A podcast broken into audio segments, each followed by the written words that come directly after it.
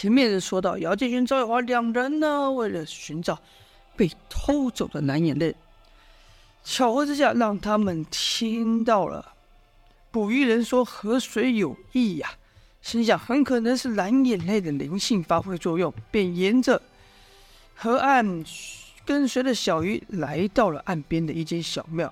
果然，他们在这里找到了把他们蓝眼泪骗走的那个马半仙。更让他们惊奇没想到的是啊，九黎四柱之一的闭眼神算李密也出现在此。李密听姚赵两人称对方是马半仙，便笑道：“这两人才不叫什么马半仙，他们是鼎鼎大名的无赖双胞胎兄弟马文强跟马文豪。”说话是李密棒点人，原来是才和姚叶轩、赵月华两人交手的。也就是说，七扮那个道士骗走。他们蓝眼泪的是弟弟马文强。就听马文强说道：“切，好用的招式一次就够。当年既然能骗过你们九黎这帮蠢蛋，用在这两个小鬼身上，自然也有用。我倒是奇怪了，你们俩小鬼是怎么找到我们的？我可确定一点线索都没留下。”姚建勋哼了一声说：“你这老家伙！”套路下的确实是深呐、路飞提早发现被你换了假货，此刻我们还高高兴兴在回去的路上。马文强说：“韩宫的那夜明珠，就算与真的蓝眼泪放在一起，也难辨真假。你们是如何识破的？”姚继勋呢？这时则说了：“马扮马文强当时扮扮做道士时对他们说的话，装模作样的说道。”这件事只有三个人知道，你想知道吗？马文强知道姚建轩故意在学自己，便不回答。姚建轩就只好自己说下去，说道：“不想知道也好，毕竟你的智力有限啊，说了也是浪费我时间。”马文强自己想了想后，把眼神飘落那唱戏的几人，说道：“嗯，我的计谋毫无破绽，一定是你们几个。”做了什么手脚，让他们给跟上了？那唱戏的几人马上跪下磕头道：“大人没有啊，我我们我们几人能做什么手脚呢？我们不是一直被你看的吗？”马文强阴恻恻地说：“切，我就说奇怪，好不容易有机会让你们摆脱奴隶的身份，却假惺惺的说什么都不想，果然有鬼。那四人是连生海渊乃。”姚建学者说道。好你个马屁仙，自己没本事还诬赖别人！我最瞧不起的就是像你这样的人。是马氏兄弟，我看你们应该改改名叫马尿兄弟啊！姚建军原本啊也气那个这几个唱戏的，认为他们是帮凶啊。但听到马文强刚与四人的对话，才知道原来他们是奴隶啊，是身不由己，所以这是侠义心肠一起，反而反而帮他们说话。马文强。哼了一声，说道：“我们的计划天衣无缝，若非自己人泄露，你们不可能找到的。”姚继勋说：“嘿，这点你还真说对了，就是你们自己人泄露，但泄露的不是别人，就是你。”马文强奇道：“我胡说八道，我泄露什么？你倒是说看看。”姚继勋心想：“哼，这蓝眼泪的奥妙之处，我哪能和你说呢？”便只是冲着马文强冷笑。让马文强一时摸不着头绪。这时马文强又说：“就算让你们找到又如何？这蓝眼泪既然落入我们手中，你想再夺回去是不可能的。”赵月华自宝物被偷之后，始终憋着一股气。此时又听到马文强自大之言，便骂道：“我就看你有几两重，敢从我手上把宝物偷去！”说罢，举剑就朝马文强杀去。马文强向后要避开这一剑，同时发出一声尖锐的声响。再看马文强，两手已经各多一把黑剑，而且这马文强的剑出的极快，才刚看他举剑，嗯，下一秒这剑就顺着姚建勋的宝剑削了上来，削了上来。可是马文强动手的时候，姚建勋也没闲着，立刻动手，黑刀也顺着。赵月华的宝剑劈去，就听“锵”的一声响，马文强被姚建勋震退了去。这马氏兄弟以双剑助命，剑招甚是刁钻。他知道姚建勋内力比他强，不打算和姚建勋硬拼，是分出两剑，分别刺向姚建勋和赵月华。可待两人举剑要挡之际，马文强剑招中途又变，就看他双剑相交，发出一声刺耳的声响，跟着双剑一分，那道刺耳的声响居然朝两子攻来啊！这就是马氏兄弟真正的杀招，叫做凤鸣。声音啊，原本是无形之物，但在马氏兄弟独特的武功和这独特的兵器下，声音啊，居然变成了有形之物，是剑气而非剑气。姚建勋两人，姚建勋、赵玉华两人大惊，心想：这这什么招式？这声音能挡得住吗？这念头刚一闪过，凤鸣就来了。两人不清楚此招的蓄势，更才身法退去。可但马荣强、马龙两人跑跑呢，立刻追上去。如此，三人就从屋里打到屋外。李密提醒道：“喂，你们小心呐、这家伙内力不高，但怪招层出不穷。但马文强的剑招再怪，在姚建轩、赵月华两人，一个是追月步，一个是迎风身法，全力闪避下，哪里有打得到呢？”马文强连出几招落空望便说：“哼。”刚才不是还要趁我有几个斤两吗？怎么现在连一招都不敢接呢？这么怕我吗？赵月华说：“谁怕你了？这把破剑。”马文强说：“那你倒是接我一剑试试。不敢的话，就证明就离那赵天烈也没什么了不起。”赵月华一听有人侮辱他爹，就说道：“怕你不成，接就接。”马文强又使出一道凤鸣，赵月华这才真不闪了，去白月剑劈去。可那宝剑再锋利，又怎么挡得住这无形的声音攻击凤鸣呢？就看凤鸣穿过了赵月华的宝剑，打中了赵月华的身体。赵月华就觉得被凤鸣劈到的部位是尽力全失，丝毫提不起劲，大惊道：“这怎么回事？”马文强哪容赵月华喘气，立刻。挥剑而上，贼笑道：“切，我们的独门武功连九离四术都没能破，你这小妮子不知天高地厚，去死吧！”眼看计中劲招来袭，赵月华想闪却使不上力，眼看就要被拿下的时候，一道极快的身影救下赵月，躲过了这致命的杀招。这道身影自然就是姚建轩了。适才啊，见赵月华被击，要和马文强正面交手。姚建勋本来想试试，但又想知道这凤鸣到底有什么厉害之处，便运足了劲，想说若赵有闪失，便立刻出手救人。姚建勋扶着赵月华说道：“怎么回事啊？”赵月华说：“刚刚才被那怪招打中的地方，突然就使不上劲了。”两人说话当下，马文强又攻来，姚建勋柔劲一拖，先把赵月华送出去。另一手举黑日剑迎上，要说快啊，马文强的剑招没有无一剑快。要论招式，马文强更不及无一剑那剑招高明。但要论怪，马文强却胜出许多。就看马文强左手、右手使的剑招完全不一样。有时左手使的是快剑快攻的日子路子，右手却使得极为缓慢，走的是四两拨千斤的手法。姚建轩与马文强对了几招后，马文强招式又变，这次全都是句虚招啊！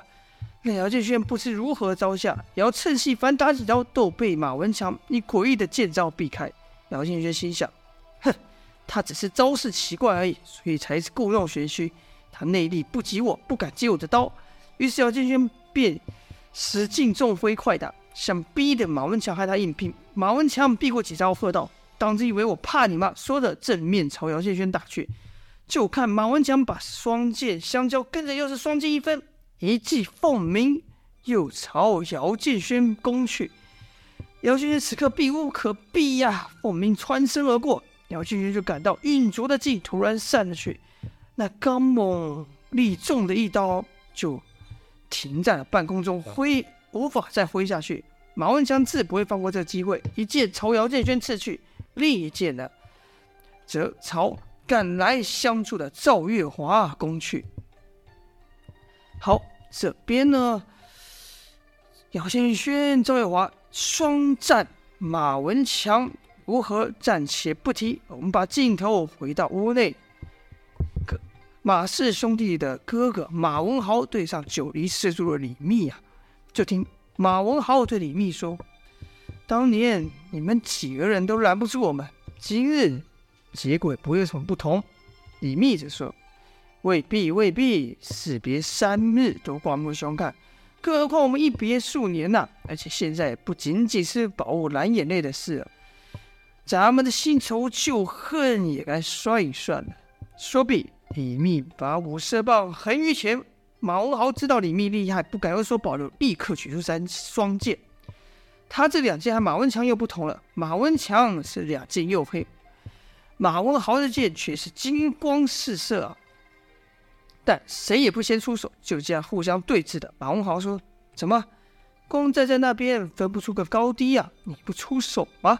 李密说：“不急，不急，我都等了这么些年了，不差这一点时间。”两人就这么僵着，但外面打得火热。马文豪就说：“你不会以为那两个小鬼真能胜得住我弟吧？”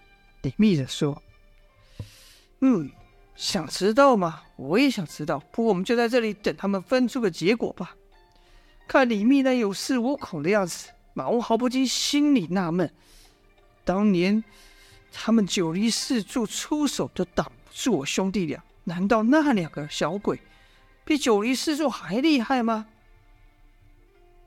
李密看马文豪的神情，就知道他在想什么了，说道。要是让你们兄弟连上了手，确实不好对付。但我只要把你和他分开就好了。当年我们就是太急躁了，也不知道你们俩兄弟联手威力会大增，这个错误可不会再犯。马文豪突然笑道：“李兄啊，没想到你有如此天真的一面。我们虽做不到像你这般会使出完全。”五五种完全不一样的内力和武功，但凭着这一心二用之术，要一生二也不难呐、说到这，还得多亏你提点我们。若不是当时看你一人能使五种功法，我们还真没想到一个人能使出两种截然不同的剑招呢。你就对那两个小子这么有信心吗？李密笑道：“信心算什么？我从来都只相信实力。他们两个就有败。”你兄弟的实力，马文豪虽也不知道姚建轩、赵华两人武功如何，但他也相信，他也有信心。他相信他弟马文强一定可以解决那两个小子。李密不动也好，心想待马文强收拾掉那两小鬼后，再联手对付李密，那就胜算大增了。于是就继续和李密对峙的，想要牵制住李密。这屋外，姚建轩、赵月华虽然无法对付。马文强的绝技凤鸣呐，但中了两招之后，也知道凤鸣并不会对他们造成实际的伤害。这杀伤力比这杨无趣的刀气啊，可说几乎应该说不可完全不可相比。但这凤鸣有个奇怪的效果，就是让人中招之后，让人突然无法出力。好在这效果并不持久，于是两人立刻改变战术。姚建元对赵月华说：“我们别和他正面交手。”你使寒劲封住他，就像之前对付那臭蛇一样。赵月华听闻言，便开始阴风声把，绕着往马文强转，而后伺机击出寒冰掌劲。赵月华就说：“哼，别以为只有你的怪招让人无法防御，我的寒冰劲你也抵挡不了。”赵月华气恼马文强，一连就使出一十九下寒冰掌。寒冰劲虽不像凤鸣那般能透体而过，但也冷到。马文强双手发抖，就在马文强动作变慢的时候，姚建军黑日剑就砍来了，砰的一声，马文强被震退数丈，差点连剑都拿不住。马文强刚一运气，想要驱除手上寒劲，一股凌厉的刀力又袭来。马文强抬头一看，姚建军的黑夜刀已经迎面而来了。马文强赶紧举剑抵挡，就听“锵”的一声，马文强这次震的虎口震裂，真的是差点刀剑，应该说。剑都要脱手了，好在他反应够快啊，伸手把剑给接回来。正义此时，姚建轩刀又来了，这一刀啊，比之前更快更猛，正是姚建轩所学得的斩天三式。前文说过，这斩天三式的最后一刀最是厉害，想当当时在夺宝的时候，连唐亮也不敢接姚建轩这一刀。马文强自也知道自己接不下这一刀，身形一晃，就看姚建勋的刀劈中了马文强，但一点击中的感觉都没有，反而像打到了空气一般。原来啊，姚建勋砍掉的只是马文强的残像。说时迟，那时快，姚建勋的背后传来一连串急促的怪异声响。这马文强不知道用什么方法移到了姚建勋的身后，凤鸣三招袭来，啪啪啪，打中姚建勋上中下三路。如此，姚建勋一时还动不了了。马文强笑道：“仗着内力强，必以为能赢我吗？不知好歹！”说罢，剑直刺姚建勋的胸口。此时马文强身后有人喊道：“给我住手！”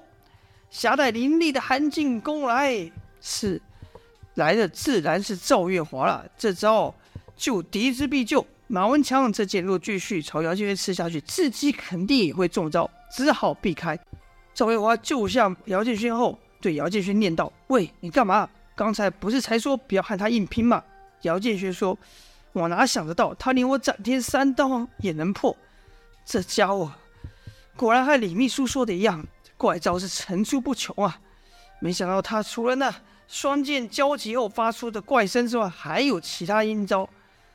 马文强是哈哈大笑说：“哼，你们两个小兔崽子，前面话不是说的很满吗？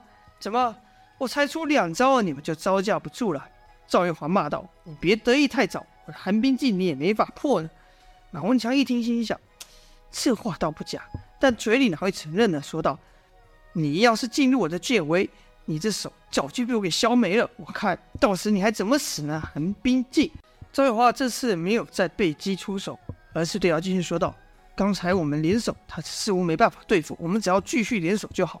这样他不论再使什么阴招都不管用了。”姚建勋点了点头，起了身。这时，他被凤鸣打到的部位已经恢复力量，说道：“好，那你继续使出寒冰镜，在他剑围外封住他的行动。我想，这样他那奇怪的身法多少会有影响。我再伺机给埃及，不把那两把破剑打破，不算完呐。”姚建勋下山之后遇到的敌人都是劲敌，论招式恶心，以殷万清为首；论内力强悍，要以杨无忌最强。要说剑法，自然是晋国第一高手，无一剑为先呐、这些他都败了，还说得过去。